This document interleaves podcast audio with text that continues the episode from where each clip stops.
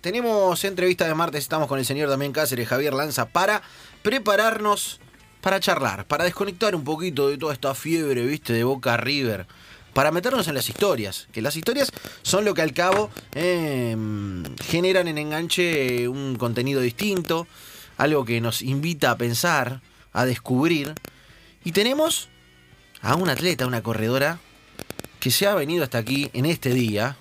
Yo no sé si vino por sus propios pies o si vino en algún tipo de transporte. Para mí vino corriendo. Porque, viste, co- eh, con este tipo de personas siempre hay que preguntar. Hoy se terminan los mitos y los prejuicios. Hoy se terminan los mitos y los prejuicios. hoy, hoy me van a defender a capa y espada. Hoy trajo No, no. gente Cáceres que, que lo banque. A fondo. Espe- va, espero, no sé. Tiro presión. Vamos a ver cómo está. Mariela Ortiz, ¿cómo le va? ¿Qué tal? Buenas tardes, ¿cómo están todos? Bien, bien. ¿Y por ahí? Ah, claro, que vine en un remis alucinante. vine sentada atrás, ni manejé hoy, así que feliz, estoy contenta. Bien, bien. Un día eh, para los que de verdad están apasionados. Es un día, viste, para, para los que los que salen a correr se miran unos a los otros y dicen, hoy somos nosotros. Hoy, hoy, hoy salimos a bancar. Sí, igual viste que hay toda una, como una, una mítica con eso de salir a correr el peor día. Es como que te hace más corredor que salir a correr un día. Viste, hay una, una especie de, de- ahí de, de cosa rara con el corredor. Pero bueno, está bueno, está, está lindo para correr en cualquier clima. Es lindo, es lindo, es verdad, es para superarse, eh, para meterse en lo que tiene que ver con ser mejor que uno mismo, competir contra uno mismo, que eso es lo lindo, lo lindo de este deporte. ¿Por qué limitamos a Mariela? Eh, además de por sus marcas, por sus competencias, eh, por, por, por todo lo que viene haciendo, porque tiene una historia fantástica, porque en su historia viven un montón de historias. Yo creo que te vas a sentir reflejado en alguna parte, eh, acá o allá. Mirá, a mí me pasó, bueno, mirá, tengo un amigo que fue por ahí. ¿Dónde arranca eh, Ortiz? Eh, mira, yo creo que mi carrera deportiva, si se la puede llamar carrera, yo, a mí me gusta decir que, que nada, que tiene que ver con, con una elección que hice un día, pero que esas cosas que, que no son ni premeditadas ni que son pensadas, todo lo contrario, tengo una, un- una vida como la cualquiera eh, eh, que le haya gustado correr, solo que en un momento eh, eh, descubrí que, que era como lo más importante que hacía durante el día. Entonces, eh, nada, era profesora de historia, estudiaba, trabajaba mucho, hacía cosas que no tenían nada que ver, no tenía antecedentes deportivos, no, no sé. Y de repente me crucé con alguien que, que me invitó a correr, que me propuso correr y creo que desde ahí, eso fue en el año 2002, eh, no, no, no me desenganché más. Paré solamente cuando fui mamá. Mirá lo que cuenta. Eh, atención, viste que uno ve, no sé, a los chicos que juegan al fútbol de los 8 años que están ahí. De golpe un día Mariela venía en su vida y se dio cuenta que el correr se estaba comiendo al resto, ¿no? Exactamente así fue, exactamente así. Y está bueno decirlo así porque, viste, qué sé yo, hay muchos chicos, incluso ahora que, que por las redes, viste, se conectan conmigo y que no saben todavía. Hace poco fui a dar una, una charla a, a una- a un evento que hubo en el municipio con, con con chicos muy chicos que están ahí como definiendo qué hacer y qué no hacer. Y a veces les pedimos a ellos que tengan la claridad que no tenemos nosotros a los cuarenta y pico, de decir qué te gusta hacer, qué querés hacer. Y yo en este momento, no sé, estudiaba historia, trabajaba en una panadería full time, qué sé yo, hacía muchas cosas, pero no había encontrado nada que, me llenara como después me llenó correr. ¿Y dónde entraba correr dentro de, de ese estudiar historia, de la panadería? Contame un día tuyo de ese momento en términos de tomar la decisión cuando te empezás a dar cuenta de cómo era el itinerario de Mariela en ese momento. Era un, era un loco, era terrible, porque yo me levantaba, yo tenía que dar unas las últimas materias de mi profesorado de historia, ya lo había conocido a Fernando, que es mi actual entrenador, y él ya había sembrado en mí como la semillita de... Todavía lo hacía, viste, como muy, eh, si bien siempre fui muy disciplinada y sistemática, todavía lo hacía como, viste, nada. Entonces salía a correr, me gustaba, estaba con un esquema de trabajo, pero nada serio. Eh, y trabajaba todo el día, entonces se me complicaba. En realidad lo que hace casi todo el mundo que le gusta correr, sale a trotar en el momento que tiene, se calza las zapas, por eso es que tiene la fama de ser el- un deporte democrático, por eso no necesitas un par de zapatillas, aunque est- estén caras. Eh, qué sé yo, te pones las zapas y mm, con mejor o, o con más ropa técnica o menos ropa técnica podés salir a hacer un trote y no necesitas ni siquiera reloj.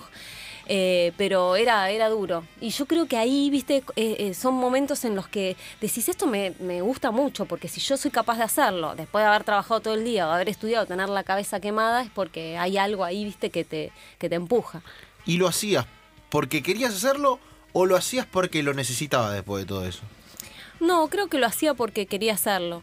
Eh, igual yo siempre, a veces medio, medio que derribo el mito ese de que, viste, correr tiene todo ese marketing, oh, qué sé yo. Yo la pasaba re mal al principio.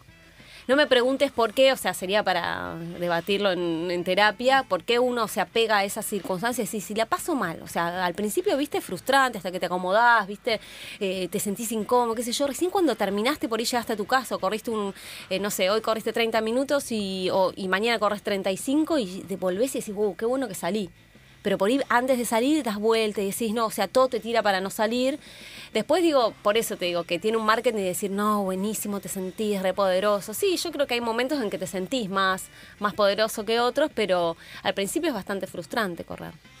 Vamos a hablar después del enemigo interno, ¿viste? De ese que te ladra Está todo el día. cuando no querés hacer algo, ¿viste? Cuando estás eh, con el sacrificio del día, ¿eh? Bueno, hoy me quedo, ¿viste? Tenés un, un enano que tenés adentro Eso es todo. Yo que creo te va es- comiendo. Eso, exacto, es tal cual. Y es todo como en la vida, porque nosotros hoy estamos hablando de correr, pero cuántas veces, y a los que nos están escuchando les debe pasar, con tenés que presentarte por un examen en la facultad y le das vuelta y vuelta y vuelta. Y no, te tenés que sentar y te tenemos que poner a estudiar. O tenés que ir a una entrevista de trabajo, o tenés que ir a un laburo, te tenés que encontrar con alguien. Siempre tenemos ese enemigo interno. Por eso, esto que decías vos antes de la superación personal, ¿no? Creo que la vida de eso. De decir, bueno, hoy, loco, voy a hacerlo un, un poco mejor que ayer, lo que sea que hagas. Yo siempre digo, desde, no sé, puedes hacer tortas, muñecos de cerámica, eh, no sé, estudiar para una vacuna o correr. Pero decir, bueno, hoy desafiarte a hacer algo distinto o algo un poco mejor, eh, o no sé, o algo que te haga sentir bien, ya es un montón. ¿Entendés? Ni siquiera tener la pretensión de decir voy a cambiar el mundo, voy a hacer que todos, voy a, eh, no sé, a motivar gente. Eh, me parece que con que te sientas vos bien, haces tu mundo mejor. ¿Qué sé yo? A tu pareja, a tu familia. O sea, alguien estresado en una familia estresa a todo el mundo. Alguien angustiado, alguien triste. Entonces creo que es como el, el, el germen de todo, ¿viste? Estar uno, uno mejor, uno bien. Ahora, igualmente el caso tuyo va a contrapelo, a contramarcha de lo que es el común. El atleta arranca de chiquito, 7, 8, 9, 10 años. Vos arrancaste a los 27. Sí, a los 27, casi Y los 28. Casi 28 y te encontraste con un nivel. Un buen nivel. Digamos. Sí, yo creo que... Es distinto. Sí, eh, es raro porque ahora, eh, di- digo, con el diario del lunes es como... eh, Viste, muchos chicos, como te decía recién, más jóvenes, te, no sé, yo ya ahora tengo un sponsor y bueno, he ganado medallas en nacionales, he viajado por lugares del mundo que me han llegado empresas, yo no tengo el dinero para bancarme. Y vos decís, si vos trabajás para eso, estás en un problema.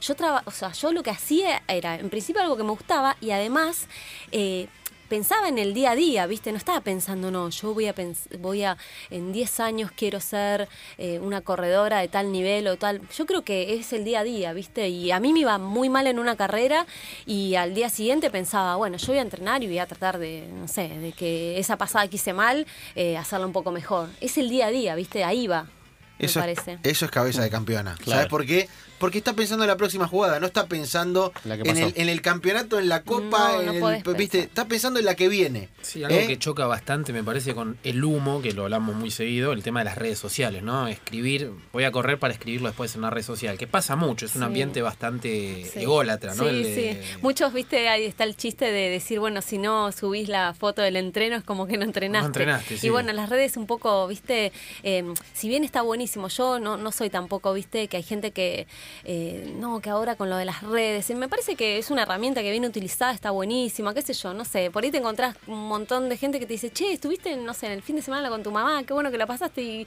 de repente dices, uy, ¿cómo sabe? Claro, lo subí a una historia, listo, pum, lo sabe un montón de gente. Eh, pero bueno, creo que está bueno, suma, a todos nos suma.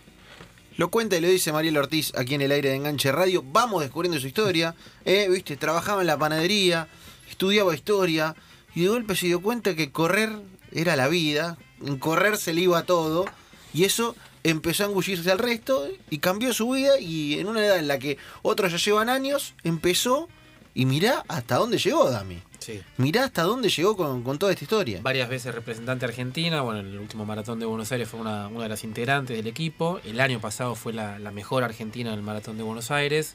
Digamos, resultados que, lo que te decía antes, Sí. van a contrapelo. Ahora, Igual en el medio, o sea, viste, es como pasar una película con sí, a, a toda velocidad. En el medio, nada, uno, uno, qué sé yo, permanentemente estás eligiendo. Vas por, o sea, todo el tiempo, desde que te levantás estás eligiendo qué hacer con tu vida. Y yo creo que ahí, viste, uno tiene que hacer hincapié. Si estás haciendo algo que no te gusta, un laburo, un, yo sé que es re difícil. Eh, o sea, yo lo sufrí en su momento y fue un proceso difícil. O sea, así, eh, pero realmente explicarle a tu familia o a tu entorno, a tu pareja del momento, o sea, eh, explicarle que y no vas a ganar plata y, y por qué no comes tal cosa y por qué el fin de semana no salís y por, es todo no. Y el entorno en general, eh, eh, cuando uno se distingue en el sentido de que no haces lo que el común de la gente hace, que es el domingo que hacemos. Bueno, terminamos de comer el asado, qué sé yo, nos sentamos a tomar mate y el domingo vos no estás, o estás en una carrera, o estás viajando por una competencia, o no sé. Bueno, yo ya cuando estaba más, más digamos, profesionalizada, eh, me ausenté mucho de casa. Entonces eso no es fácil y se lleva puesto cosas de la vida personal de uno.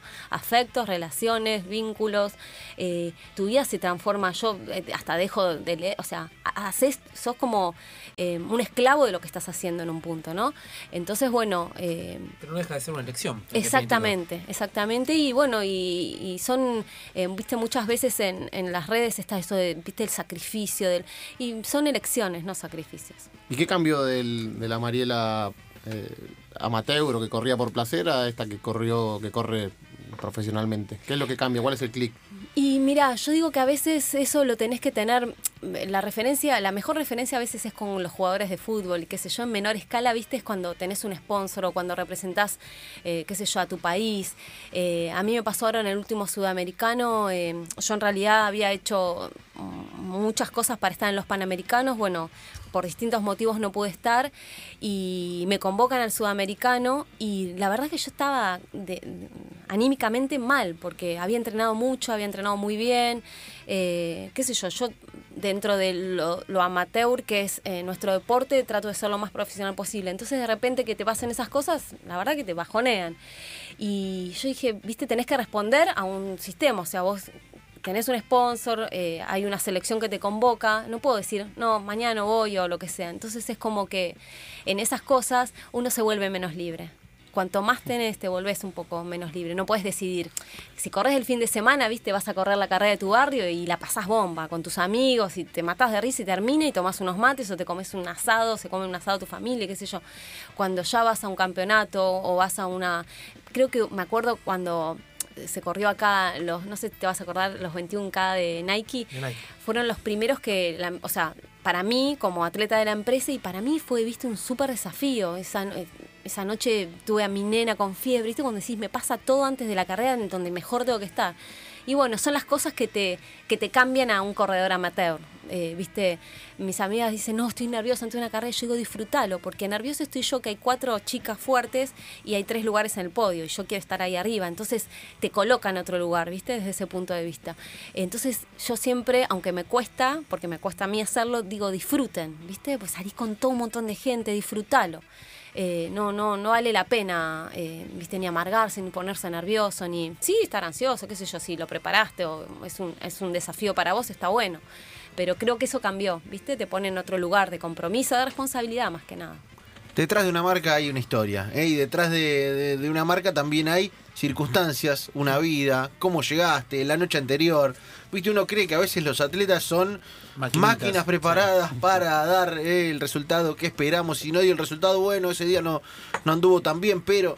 Y hay un montón de Un correlatos montón. Aparte, detrás. ¿sabes qué pasa en deportes como eh, el nuestro, que es individual, más allá de que vos tenés un equipo, qué sé yo, tenés desde tu entrenador hasta eh, gente que entrena con vos, tus compañeros, qué sé yo, pero cuando estás en la línea de meta para alargar, sos vos y tus piernas y cómo estás ese día, qué sé yo, te peleaste con tu novio, con tu mamá, con tu hermano, o tuviste, no sé, alguna, y, y no es un equipo, no es que, bueno, salimos los 11 muchachos, hoy no estoy bien yo, o, viste, como los deportes de, de conjunto.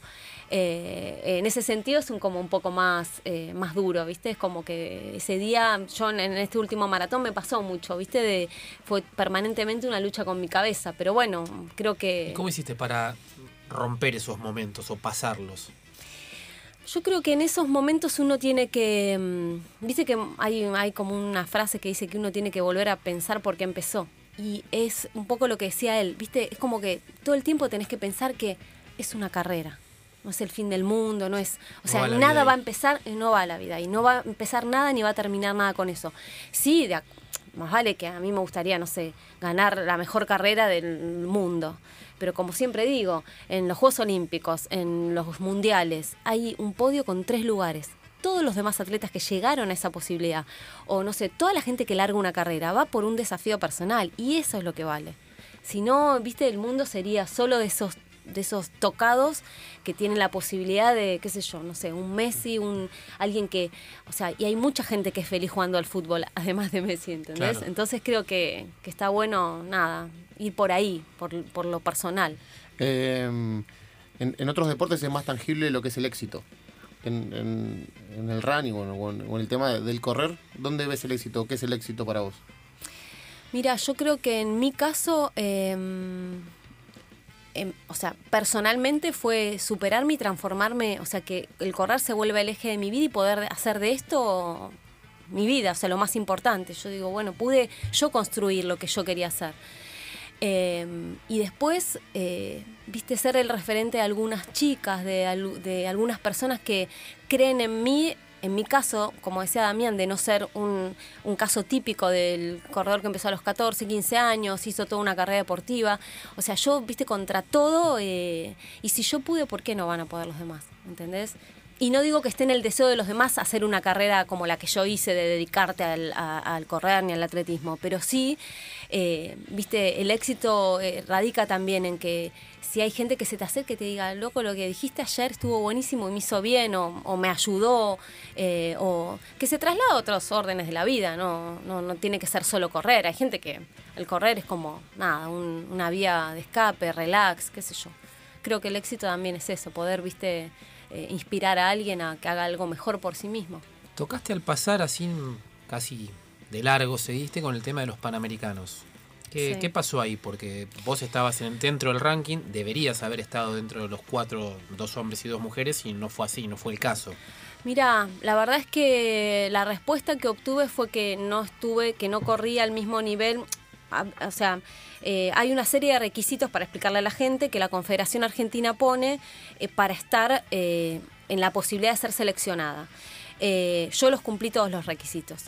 Ahora, después dependemos de un montón de otras cosas que hacen que el, digamos, el equipo cierre o no cierre con vos. Desde el cupo total de atletas, que pueden ser lanzadores, saltadores, velocistas, lo que sea.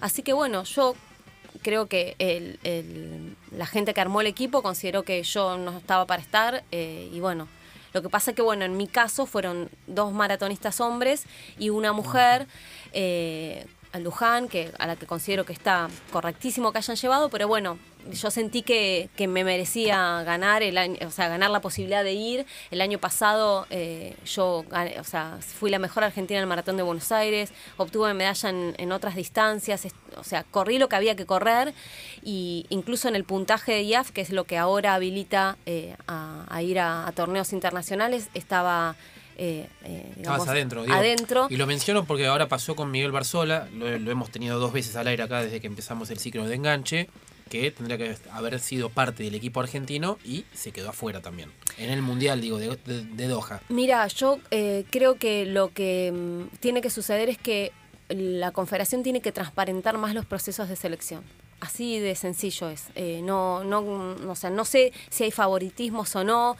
Eh, los, los, los jefes de equipo sabrán por qué seleccionan o no a una persona, pero sí creo que es necesario que haya más eh, comunicación respecto de por qué sí y por qué no. Eh, sobre todo para que el atleta, porque si ya el atleta que no fue seleccionado está haciendo un descargo público, es porque algo... Algo falló. Algo falló. Porque si no, si vos le decís al atleta, mira, fulanito, no, no vas por esto, esto y esto, eh, está ok. En mi caso me dijeron, este año corriste en 2.46. Está bien, pero, eh, o sea, tomaban ustedes la referencia del maratón de Buenos Aires Del año pasado. para ir del año pasado. No, pero fulanita corrió en tanto. Ok, pero fulanita corrió en tanto este año. O sea, ¿cómo es? Si decís que cerrás eh, una fe en una fecha, respeta esa fecha. Entonces, creo que aparte sería más cómodo para todos, si es claro. ¿Entendés? Porque Coincide, ¿no? La, la decisión subjetiva, ¿no? de un- eh, pero que está claro, si hay un atleta mejor que yo para ir, eh, sin lugar a dudas, eh, no voy a tener ni la chance de discutirlo, en mi caso. Pero en general digo que sería bueno que lo sea más, o sea, sea público y sea transparente. Sí, sé que estamos en un momento en el que los criterios de clasificación y de selección son difíciles porque la IAF ha instaurado otro sistema. Entonces, bueno, nada, es un tema medio aburrido, pero está bueno mencionarlo porque nosotros trabajamos mucho. Miguel es un atleta de muchos años eh, y la verdad que es muy triste. A mí me pasó eh, para los Panamericanos, yo sentía que, que- que- me merecía ir, Eh, pero bueno. A veces no es solamente lo que uno siente, sino que hay otras personas que deciden eh, quiénes ocupan esos lugares. Pero bueno, creo que para todos sería más claro que haya un criterio de selección que esté bien claro desde entrada, entonces ninguno tenemos derecho a, a quejarnos. Lo cuenta y lo dice Mariela Ortiz aquí en Enganche Radio. Antes de la pausa, antes de meternos en la primera pausa, ya le voy a contar a Mariela que después de la misma Sí. va a tener que enfrentarse a un desafío en el que ni los más avesados keniatas Ah, saldrían indemnes, ni los velocistas Tengo miedo. más rápidos y livianos, ni los fondistas más pacientes, porque se trata de un cuestionario. Me siguen mandando preguntas los filipinos. Sí, ¿eh? se llama. Tibios Afuera. Tibios afuera. Esto lo emprende el señor Javier Lanza. ¿Tiene eh, cuántos filipinos en este momento? Tres. Tres. Tres y uno de visita. Con cama que- adentro, en Con la cama casa. adentro que trabajan en investigación. Claro. O sea, yo le paso los datos de quién viene y ellos Investigan. Recaban investigan, información investigan y me mandan 5.000 preguntas como fue en el caso de Mariela. Mariela Ortiz, 5.000. 5.000 preguntas sobre la vida de ella. ¿Y cuántas Sí. quedaron? 20. 20 sobre 5.000. O sea- Ay, O sea, miedo. le voy a pedir Lanza una que haya quedado afuera de esas 5.000, por ejemplo. Que no la va a tener que contestar, por ejemplo. Eh, el lujo personal que se dio con la primera plata que ganó. Bueno, esa no la va a Esa contestar. no va a contestar. Esa quedó No, afuera. queda Queda afuera. afuera. Esa quedó afuera. Uy, esa me la recordaba, te la podía recontestar. Bueno, eh, vamos, vamos a darle que la conteste, porque aparte, marida con el, con el tema que, que le quería preguntar antes de la pausa, que tiene que ver con que hoy sos atleta Nike, hoy eh, tenés una imagen, tenés auspiciantes, eh, tenés todo lo que tiene que tener un atleta en términos de indumentaria, pero de chica no era tan así. Venía de una familia de sacrificio, de laburo, y, no se podía elegir de, No, de no, pequeña. No, la verdad que no. Ahora, eh, justo hoy estuve, estuvieron en casa para hacerme unas fotos y, y hablábamos de eso, ¿viste? Lo, qué sé yo. Eh, no, no la pasamos muy bien cuando éramos chicos y de repente, ¿viste? Eh, cuando te encontrás así con determinada realidad, decís, bueno, uf, ¿cuánto, cuánta agua bajo el puente.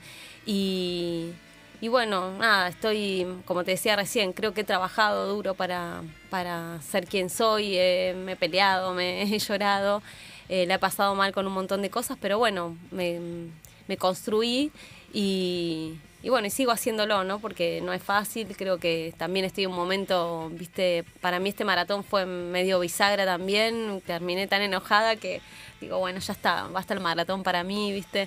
Eh, pero bueno, ahora, ahora puedo elegir, como les decía hoy a los chicos del, programa, puedo, puedo elegir las zapas. Eh, la verdad que, que sí, que ha cambiado mucho desde aquella Mariela de 7, 8 años. ¿Y qué momento de aquella época es el que te pone en caja? ¿Viste? Cuando uno eh, se hace problema por algo que no se tiene que hacer problema, o se pone nervioso por cuestiones que son recontra accesorias muchas veces de, lo real y del significado de la vida. ¿Cuál es el momento que vos te acordás y decís, volvés ahí y te pone en caja, te acomoda? Sabes que eso es un ejercicio que yo hago bastante seguido. Eh, nosotros vivíamos en Palomar en una casa en, en un momento, ¿no? Nos mudamos creo que 8 o 10 veces. Eh, mi vieja laburaba todo el día, qué sé yo. Eh, eh, la verdad que por suerte me crié en una época en que podíamos eh, estar solos, estábamos mucho en la calle, en el Parque Centenario. Y nosotros, no sé, no tuvimos piso, o sea, no había piso en mi casa por años. Yo hoy vivo en una casa hermosa, grande, porque bueno, trabajé muchos años antes y durante que em- empecé a formarme yo como atleta. Eh, con el papá de Oli compramos una casa, hicimos una casa re linda qué sé yo, pero yo no puedo dejar de olvidarme, viste, de eso y la veo a Oli crecer en otra realidad. Y yo es un ejercicio que hago todo el tiempo, o sea, nunca, eh, eh, no me acostumbro nunca no es que no me acostumbro, trato de todo el tiempo, ¿viste? Lo que vos decís, de, volver ahí, porque en definitiva yo digo que las personas, vos ha- hacé el ejer- hacé este ejercicio, a una persona sacale todo lo que tiene, material, y, y mirala. Viste que ahí ves quién es quién. Es como, y yo lo hago todo el tiempo. No, no te digo, o sea, no sé por qué lo hago. No es que soy ma- la madre Teresa. Tengo mis miserias como todo el mundo. O sea, debo ser egoísta en algunas cosas, qué sé yo, no sé. Eh, pero hago ese ejercicio porque creo que, que es importante y es importante hacerlo todo el tiempo y uno va, va como, viste, en una vorágine de decir me levanto a la mañana, voy al laburo, qué sé yo, que los pibes, que el colegio, que no te alcanza la guita, que el, viste, está difícil y viste, lo, siempre, como he dicho, hay alguien que está peor que uno. Entonces, viste, no sé, de- desde la salud, desde decir, bueno, no tengo, qué sé yo, a mi viejo enfermo, a mi vieja, a un familiar. Entonces, todo el tiempo, porque si no la vida es terrible. O sea, si te vas a hacer problema por, viste, un montón de, de, de- de nimiedades, es, es- es difícil. Pero creo que yo hago muchos ejercicios. Y me preocupa, por ejemplo, a Oli no, eh, no transmitirle esa de la fácil, ¿viste? Eh, de decir, bueno, la veo crecer en una super casa, un colegio privado, tiene las mejores también posibilidades de, no sé, desde un calzado a... Y ojalá yo pueda, viste, transmitirle y explicarle, mirá, el mundo no es así. Eh, te, puede, te puede venir la buena, pero tenés que laburar para que eso suceda.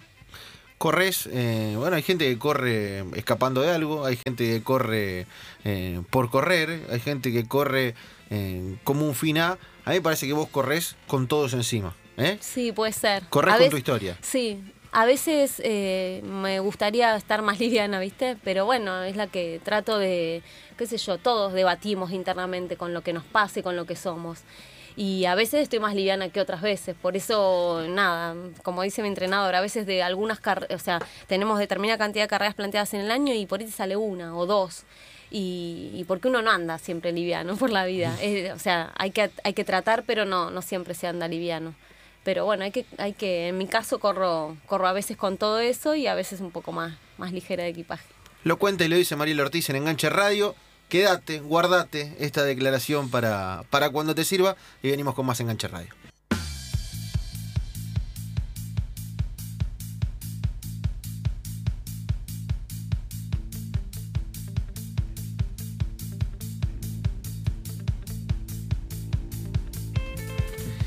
Aire, señores, aire de enganche radio, 16 horas, puntual, 16 horas, 40 segundos. Estamos eh, comenzando a palpitar lo que será el River y Boca del día de hoy. Y además, estamos conversando con eh, Mariela Ortiz, una corredora extraordinaria que además nos ha dejado un montón de lecciones de vida eh, para aprender. Una charla para guardar. Sí, eh, ¿Viste? En el Spotify de Enganche Radio. Lo van a- eh, lo van a escuchar, Donde tenés todo el material que va ocurriendo aquí en el programa. Bueno, para cada tanto agarrarle vista y recapitular. eh, siempre es bueno escuchar eh, gente, influencias, historias para dimensionar la de uno mismo.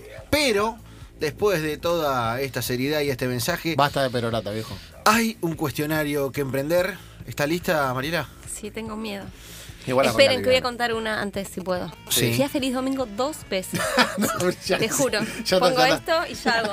Se está poniendo los auriculares. ¿Cuál? Domingo. Feliz ¿Puedo decir domingo. domingo? Si Sí. no va.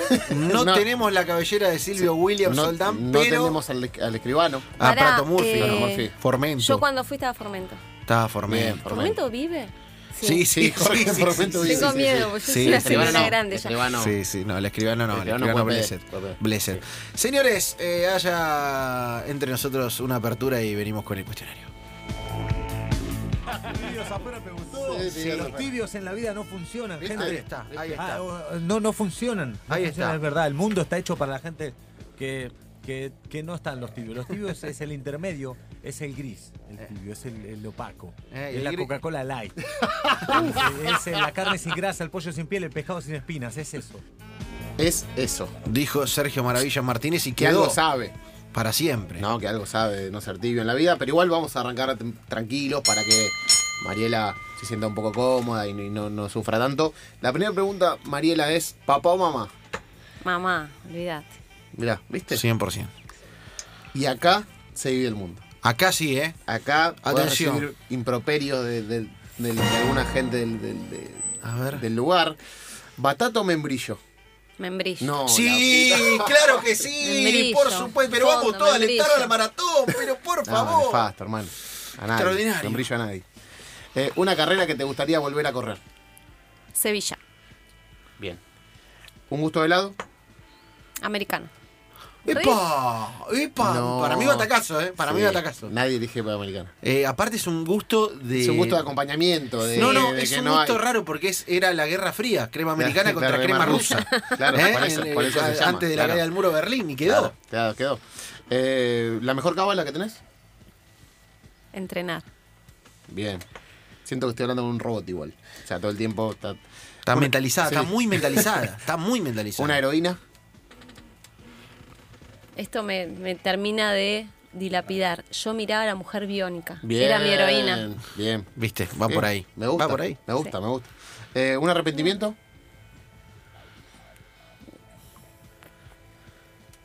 Uy, qué difícil esta. Esperen, esperen, esperen, denme tiempo. No, no me arrepiento de nada. Bien, bien, bien, firme y al pecho. Sé que te gusta la historia. Un personaje que te hubiera gustado ser. Ser Sí. Juana Zurduy. Muy bien. Bien Ah, bueno. jugado. Tu bien primera cita. ¿Contra quién? ¿Dónde? Uy, no, pará, estás hablando con una señora grande, no sé Eh, bueno. cuándo. Mi Vale, una puede ser una primera cita de la No, no, historia. no. Tu primera cita. Mi primera cita, sí, me encontré con alguien. Mi mejor amigo, geminiano, cumplía años con tres días de diferencia. Y bueno, éramos amigos, amigos, amigos. Pero un día tuvimos una cita y bueno, ni me acuerdo dónde fue, creo que fuimos a tomar un helado, ponele, no sé, teníamos 14 años, fuimos a Ciudad Jardín a tomar un helado, una cosa así. De americana. De americana. Estoy segura. La peor Mariela. Con hambre o sueño. ¿Tu naranjú favorito? ¿Naranjú dijo? Sí. Sí.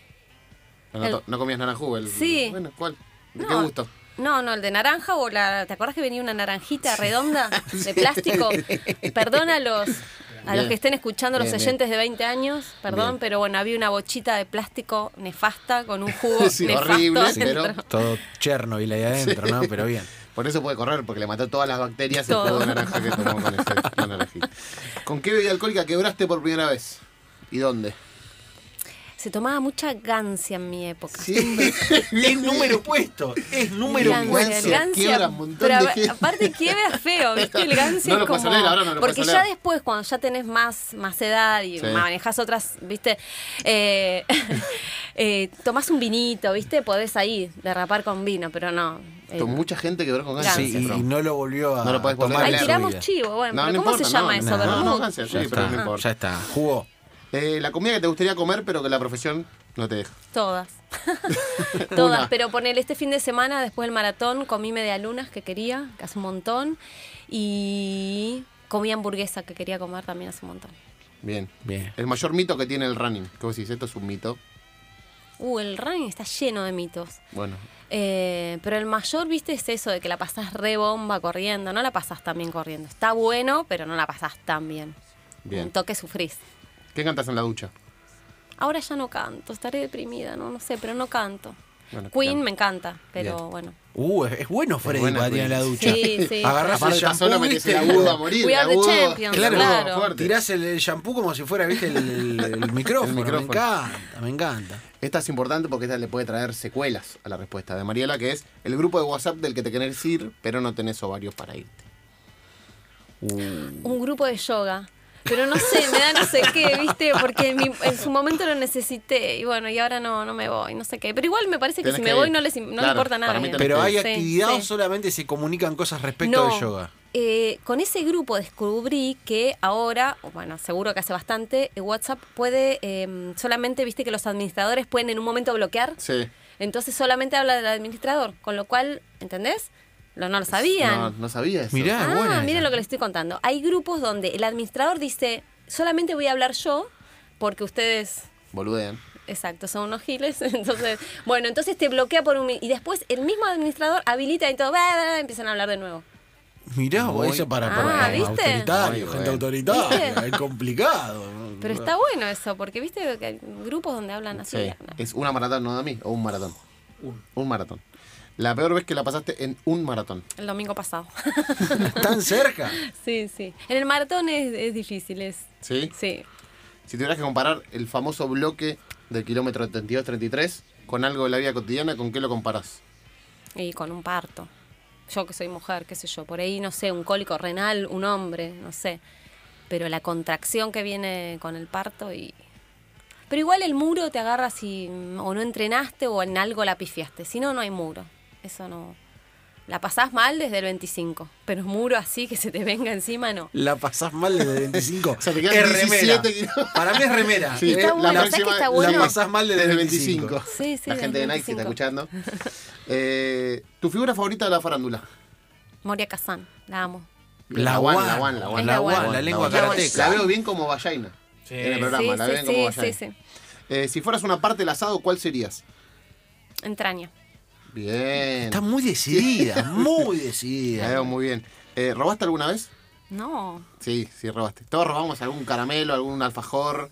En alguna Sí. Ah, Ahora me acordé, me acordé. Ah, y me lo voy a mandar al frente. Eh, Ay, no sé si mandarlo al Sí, frente sí, o no. sí, está. Estábamos, estábamos en Miami. Si hay un lugar para robar es Miami, chicos. hay que ir a robar es Miami. Se cae. Sí. se Sí, cae por todo lo que nos hicieron, el imperio y todo. no, bueno, pasó que estábamos en una expo y en el lugar de caja yo compré un toallón que todavía estoy sufriendo No, no, lo que pagué. Sí. Eh, y más ahora con el dólar lo que está. Entonces, en la caja había imanes y stickers del maratón, divinos, qué sé yo. Yo pensé que eran para agarrar, pero no eran para agarrar. Pero para ahí no termina. Pago el toallón, qué sé yo, bueno. Me voy, porque la mujer me dice, no son para agarrar. Más luego, el- la persona que me acompaña hace lo mismo, va a comprar un toallón porque si al final me re gustó tu toallón, volvemos a la caja. Y ahí, deliberadamente, o sea, con fue premeditado, yo dije, no, lo voy a robar. Me dice, pero agarrarlo, son para agarrar. Digo, no, no son para agarrar, pero me lo agarré igual. Bien. Fue un O imán, sea, un imán El de- imán que está pegado en su heladera. Eh, sí. No, no, miento, fue un calco, ni siquiera un imán, porque el imán es pesado, ¿viste? Era un imánzote así. Y es un imán que tengo pegado en la yerbera de mi matera. Mira, para el que el delito la acompañe en su vida Una cotidiana. porquería. Sí, pero fue la única vez. No escuchen esto en sus casas, no lo repitan, por favor. Eh, ¿Su producto de limpieza favorito cuando va al súper? ¿Qué le gusta comprar de limpieza? Todos, y están tan caros, todos. Pero Eh, uno. El mío es el detergente. Yo detergente tengo stock nuclear de detergente, no sé, por si ¿Cómo se viene el fin del mundo. Claro, ¿Cuánto siempre es hay. stock nuclear? ¿Viste? ¿Qué sé yo? Más Viene alguien a mi casa. Claro, sí. ¿Cómo más Porque de yo cinco? compro botellas? siempre, ¿entendés? Yo voy al, al supermercado y compro Pero siempre es un montón, detergente. ¿eh? Pero, pero si ya tenés, ¿para qué No, compras? no, Hay que porque redistribuir si la riqueza. algún día voy a, a lavar los platos y no tengo, no. no. Va, va a venir a- algún candidato y va a decir, "Ve, te van a sacar los detergentes que tenés Pero guardados viste, claro, como el casa". azúcar, que no puedes llevar más de dos, Claro. bueno, yo tengo, pero stock nuclear así de detergente. Muy bien. Y la última, una charla pendiente. ¿Con quién? Con mi padre, que no voy a tener, por eso pendiente. Pendiente. Señoras y señores, eh, Mariela Ortiz ha pasado el cuestionario tibios Ay, afuera. estoy transpirando. La vi más nerviosa Sí, claramente. Que en la preparación que previa a una buscando maratón. una marca. eh, Más nerviosa que en la largada, preparando- ¿viste? La previa es, estás cachi. poniendo el número, ahí todo eso es nervios. Esto también es como la altura, te Claro, prepara. ya te prepara Vos para- salís después de este cuestionario y ya, Ya podés correr tenés un 20% de oxígeno más. Ah. Mariela, gracias, gracias de verdad por venir a contarnos tu historia, por venir a charlar y, y por este rato. Bueno, gracias a ustedes me he sentido muy cómoda, me han tratado muy bien. El cuestionario ha sido duro, pero bueno, siento que lo he pasado bien. Eh, bueno, así que gracias. Señoras y señores, Mariela Ortiz se va de este estudio Se va a correr, corriendo, se va corriendo, se va con corriendo. su historia hacia otro lugar y nosotros nos quedamos acá porque no corremos, pero al menos caminamos hasta un rato más de Enganche Radio.